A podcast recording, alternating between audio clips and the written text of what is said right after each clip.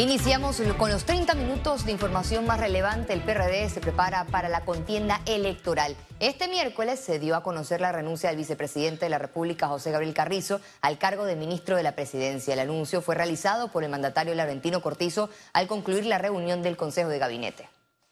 Carrizo Jaén se mantiene en el cargo constitucional de vicepresidente de la República con las funciones que le asigne el presidente, entre ellas seguir asistiendo con derecho a voz a las sesiones del Consejo de Gabinete. El Comité Ejecutivo Nacional del Partido Revolucionario Democrático decidió reducir el número de candidaturas que se habían reservado para posibles alianzas con miras a las elecciones generales. Luego de un rechazo en primera instancia por parte del Tribunal Electoral, la cúpula del PRD bajó las reservas de 144 a 114 posiciones. La nueva estrategia del oficialismo excluirá de las primarias 28 curules de la Asamblea Nacional, 22 espacios a la alcaldía y 64 para representantes de corregimientos. Todavía no se ha decidido si yo voy a primaria o no voy a primaria. Yo tengo eh, prácticamente eh, siete periodos, ocho periodos, uno lo perdí, y en esos ocho periodos todo he participado, he estado, eh, y en estos momentos todavía ni yo puedo decir si yo voy a aspirar. La medida que fue calificada de antidemocrática por violar los estatutos y el código electoral generó molestias a lo interno del partido por favorecer a un grupo privilegiado. Entiendo las reservas que se han dado las entiendo, las comprendo. Eh, hay muchísimas cosas que quisiéramos haber podido alcanzar desde el punto de vista de la participación. La sumatoria de todas las reservas es de 114 cargos de un total de 860 puestos de elección, que corresponde a un 13.25% de lo establecido por el artículo 355 del Código Electoral. Siento que es correcto, yo siento que por algo eh, el Tribunal Electoral hizo un llamado, el partido PRD de manera respetuosa lo acogió eh, y pues disminuyó a, a, los porcentajes que son establecidos en las leyes del Tribunal Electoral y ahora pues los puestos que no fueron reservados tienen que ir a primaria. Tras la corrección, el exsecretario del PRD, Pedro Miguel González, no descarta impugnar las reservas porque a su juicio no se buscan alianzas, sino burlar la obligación de unas primarias. Félix Antonio Chávez, Econius. El precandidato presidencial por la libre postulación Melitón Arrocha negó que el expresidente de la República, Juan Carlos Varela, tenga vinculación con su campaña política.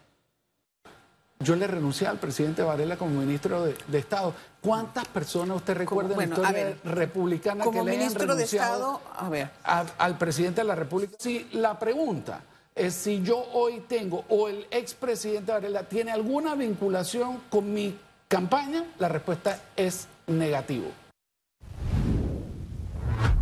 Panamá sigue estancada en el índice de percepción de la corrupción, donde ocupa la posición 101 de 180 países. El país en esta ocasión logró una mala calificación de 36 sobre 100. La historia se repite. Los índices de corrupción en Panamá no mejoran desde el año 2012. Los resultados publicados por Transparencia Internacional vienen de aspectos como los casos por sobornos, desviación de fondos públicos, nepotismo y el uso de dinero del Estado para fines personales. Y lo que califica es nuestra capacidad del sistema de resistir la corrupción y promover la transparencia, es decir, la transparencia que prevenga los actos de corrupción y el sistema que luego castigue cuando se dan. Eh, tenemos problemas con la justicia, tenemos problemas con los controles eh, hacia el, Ejecutivo, tenemos problemas con el propio desempeño del Legislativo. En campaña y antes de ser electo mandatario, Laurentino Cortizo se comprometió con 32 puntos del reto por la transparencia.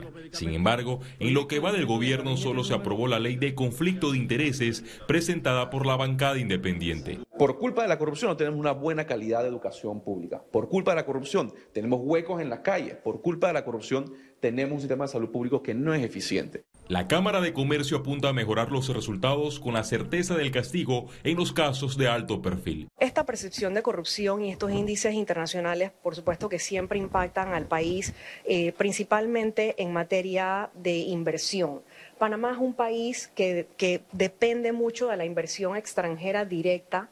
Entonces, eh, cuando los países están bajo esta percepción, digamos que esos inversionistas extranjeros eh, pueden pensarlo dos veces antes de venir al país a realizar negocios. Transparencia Internacional señala que la corrupción fomenta la criminalidad organizada e inestabilidad regional, amenaza los derechos humanos y el logro de los objetivos de desarrollo sostenible. Además, propicia la violencia, el daño ambiental y la migración a lo largo del hemisferio. Félix Antonio Chávez, Econius. La precandidata presidencial por la libre postulación Maribel Gordón instó al gobierno del Argentino Cortizo a atender de manera urgente la crisis que atraviesa la caja de seguro social. Insisten en privatizar fondos, en imponer medidas paramétricas, en crear cuentas individuales. Hoy el 45% de los pensionados son pobres. Hoy, con las medidas que está planteándose en aquellos que dicen que están preocupados por el diálogo de la Caja del Seguro Social y que lo entienden como un diálogo de yo con yo, están planteando reducir pensiones, aumentar edad de jubilación. Este miércoles se llevó a cabo el lanzamiento de la campaña de prevención de VIH durante los carnavales 2023, a través de la cual se promueven las pruebas para un diagnóstico oportuno. En conferencia de prensa se recordó que el país ocupa el primer lugar en Centroamérica con el mayor número de casos nuevos. Esta campaña pretende llamar la atención de la población que va a carnavales para que adopte las medidas necesarias a fin de evitar resultar infectados con este virus. Sobre todo en estos eh, días de carnaval donde desafortunadamente hay un desenfreno de, la población, en particular que va a carnavalear. Eh, y generalmente lo que van a carnavalear el grupo está entre el grupo grande, entre 20 y 29 años, claro estaba, gente mucho más también de los otros grupos etarios. Sin embargo, resulta que entre 20 y 29 años donde está el mayor grupo de la población afectada por, con el VIH. El Ministerio de Salud realizó este miércoles un operativo de vigilancia sanitaria de productos cárnicos en diferentes supermercados en las afueras de la ciudad capital. Durante el recorrido se encontraron pequeñas irregularidades que se deben corregir por parte de los dueños de los locales con el fin de garantizar a los consumidores productos de buena calidad. Estos operativos se llevarán a cabo durante todo el año en todas las regiones de salud a nivel nacional. Estamos haciendo un operativo de docencia.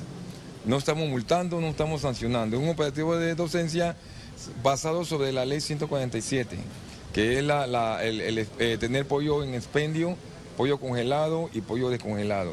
O sea, si se va a vender descongelado, no se puede. Tiene que ser pollo congelado o pollo fresco. No se puede combinar los dos, tienen, tienen que estar por separado. Otra cosa, estamos, estamos haciendo este, también un operativo de el huevo, el huevo en expendio. Y también lo que es la, cebolla, tanto nacional como importada y también la papa. Sin importar dónde estés, Trifte Panamá está siempre cerca de ti, con 11 sucursales en todo el país. Para reservaciones, visítalos en panamatrifte.com. Presenta Economía. Los industriales solicitaron al gobierno impulsar su sector para generar empleos y levantar la economía del país. A continuación le tenemos las proyecciones de este gremio. El Sindicato de Industriales informó que mantiene su confianza en Panamá y que en 2023 habrá un mejor rendimiento económico. Este miércoles, durante la presentación de su informe anual sobre las perspectivas económicas del país, informaron que proyectan un crecimiento económico entre 4 y 5% para este año. Para ello, calificaron como imperativo que el gobierno impulse el sector y actualice la ley de fomento industrial. Lo que buscamos es que la todo lo que tiene que ver con poder tramitar nuevas construcciones, nuevas inversiones, se facilite. Y eso es, una, es, un, sistema que debe comenzar a funcionar para poder que una inversión que está establecida en un tiempo se cumpla. Y el gobierno tiene que, el Estado tiene que hacer la, eh, los esfuerzos para poder que eso se cumpla. No estamos hablando de incentivos como tal, es facilitar. El sector industrial creció 4.4% en 2022. Se trata de un crecimiento anual promedio de 3%, impulsado principalmente por las exportaciones. Ahora les preocupa que se concrete el cese de operaciones de Cobre Panamá. El caso de Minera Panamá es un caso emblemático por el volumen de, el volumen de lo que estamos hablando, de las exportaciones, de la operación, de los empleos, del movimiento comercial en Panamá, generan compras por casi 600 millones de dólares, sácale 600 millones de dólares a nuestra economía, quita 40 mil empleos, que es lo que se beneficia, sabemos cuál es el efecto de la economía. En 2022, la industria superó los 140 mil empleos. Sin embargo, requieren mano de obra calificada. Las habilidades usuales, mecánica, electricidad, plomería, pero ojo, como lo he dicho, no solo no, nosotros necesitamos incluso comunicadores. En la gráfica se habló de, del sector construcción y el sector turismo. Son grandes disparadores de oportunidades de empleo. Mientras esos sectores no logren por decirlo así, la velocidad crucero en la estructura económica, vamos a tener dificultades. También les preocupa que el nivel de consumo en el país cayó entre 8 y 10% de 2019 a la fecha. Además, confían que la inflación será moderada a la baja en este 2023. Ciara Morris, Econews. La Reserva Federal de los Estados Unidos anunció un nuevo aumento en las tasas de interés, un factor que también afectará a la economía en Panamá. Se trata de la séptima vez consecutiva que la Fed aumenta las tasas de interés. En esta ocasión fue un incremento de 25 puntos porcentuales, el ajuste más pequeño de los últimos meses que situó el rango en 4.75%, el mayor nivel en 15 años. Se espera que este ajuste se refleje en los préstamos y productos financieros en Panamá. Un estudio posicionó al Aeropuerto Internacional de Tocumen como el noveno más puntual del mundo y el segundo de América Latina. Se trata del estudio realizado por la consultora internacional OIG entre los 20 hubs más puntuales del mundo. El Aeropuerto Internacional de Tocumen obtuvo un porcentaje de operaciones en tiempo del 88.65%, lo que destaca a la terminal aérea por su puntualidad. Autoridades gubernamentales afirmaron que se mantiene en evaluación del vale digital, el cual beneficia a más de 170 mil personas. Todavía no sabemos, se está evaluando, insisto, se está evaluando. El presidente ya lo mencionó, que es hasta febrero, y será el señor presidente el que tome la decisión en base a la data que le damos en la comisión interministerial si continúa o no.